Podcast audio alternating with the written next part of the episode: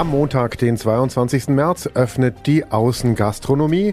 Soweit die Meldung bisher. Der Ulmer Gastronom Michael Freudenberg kann das wie all seine Kollegen auch kaum erwarten. Und mir geht's auch nicht anders. Jetzt kommt aber der Hammer. Die Biergärten und Außenbestuhlungen bleiben wohl doch zu.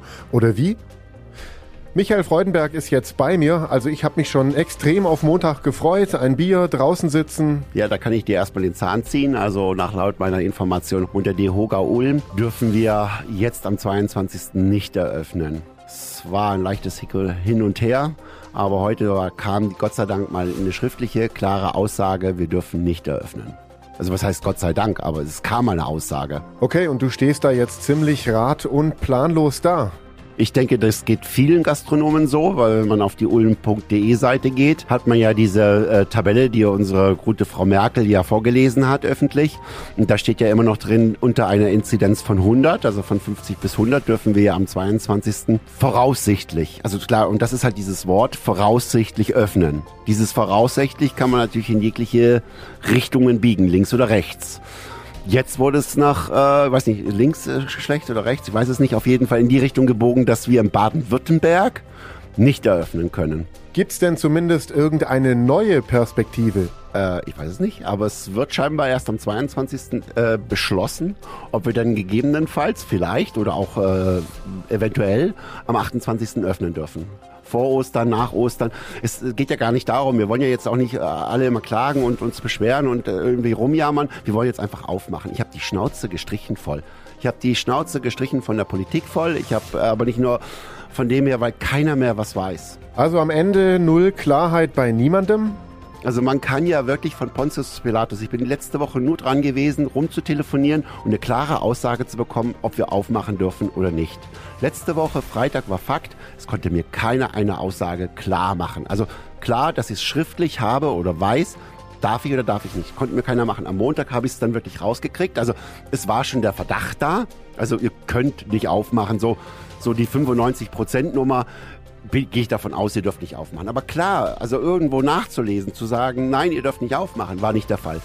Wie sehen das denn viele deiner Kollegen? Was machen die? Die machen am Montag auf, weil es keiner richtig weiß. Weil es hier in Baden-Württemberg, weil die Politik, wenn man irgendjemand anruft, ruf in, in, äh, in Neu-Ulm heute an, und da sagt man jetzt zu mir, ich habe heute Morgen im NTV gesehen. Also, sag mal, also äh, äh da ruft man den an, der erzählt so, der andere erzählt so, aber dieser Schwachsinn ist ja, geht ja noch weiter. Du meinst die Tests? Wir sind in der Inzidenz von über 60 Grad. Dann ist man ja, müssen wir ja nur in der Gastronomie, natürlich auch die Museen und sonst was, einen Schnelltest oder einen sofort, äh, einen Selbsttest. Schnelltest oder Selbsttest. Den Gästen, also müssen wir ja testen. Aber wer macht das? Steck ich jetzt als Gastronom dir praktisch einen 4 cm Stab in die Nase? Oder äh, ist es? Nein, aber es ist dann wahrscheinlich so, du kannst ja dann an die Plätze gehen, jetzt Gott sei Dank auch in den Apotheken am Montag und ähm, machst diesen äh, Test. Und der kostet ja im besten Fall zwischen 20 und 30 Euro. Ja, glaubt irgendjemand, der zu uns in die Gastronomie dann kommt, dass da jemand kommt, wenn der schon bevor er ein Bier trinken will nur, schon 50 Euro, weil er mit seinem Kumpel einen trinken will, ausgibt. Und das ist das, wo wir, wo ich die Schnauze voll habe, weil wir einfach alleine gelassen werden. Es kümmert sich keiner. Es ist, es ist so, da, da ist die Politik, aber es ist aber auch alle, die irgendwie jammern, schreien oder sonst was, sind ja genauso. Weil die Situation ist, wird ja, kommt immer erst, wenn es dann da ist. Die Situation ist da und dann sagt man, oh, oh so ist das. Ah, da muss ich mich testen lassen. Wie soll es denn jetzt weitergehen? Was sagst du? Ich freue mich einfach aufzumachen und ich brauche eine klare Linie. Das möchten wir einfach alle. Wir dachten, wir hätten eine klare Linie bekommen. Wieder eine Enttäuschung. Wir haben keine klare Linie. Es ist wieder dieser Vier-Stufen-Plan, ist eigentlich für den Arsch, wenn man es eigentlich so sieht. Und inzwischen macht, glaube ich, auch jeder, was er will. Also praktisch jedes Bund, jedes Land und inzwischen auch jede Stadt, was er will. Also von dem her, pff, schauen wir mal. Ich wünsche euch allen äh, einen wunderschönen Tag noch und freue mich, wenn wir aufmachen, unkompliziert, dass ihr zu uns kommt. Da würde ich mich sehr freuen.